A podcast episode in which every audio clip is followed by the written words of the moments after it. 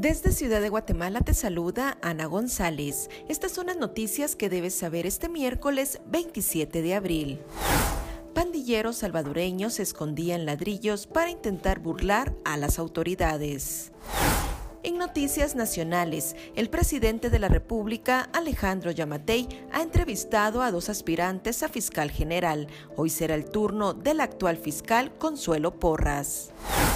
Este miércoles se tiene previsto que el mandatario anuncie las nuevas disposiciones derivadas de la emergencia de salud por COVID-19. Diputados tienen programado aprobar el préstamo de 500 millones de dólares.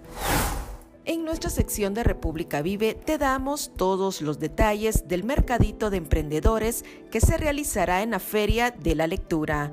También te contamos sobre los principales hechos históricos que marcan las efemérides de este 27 de abril. Eso es todo por hoy. Para mayor información ingresa a república.gt y mantente informado sobre las noticias del día. También nos puedes seguir en redes sociales como República GT.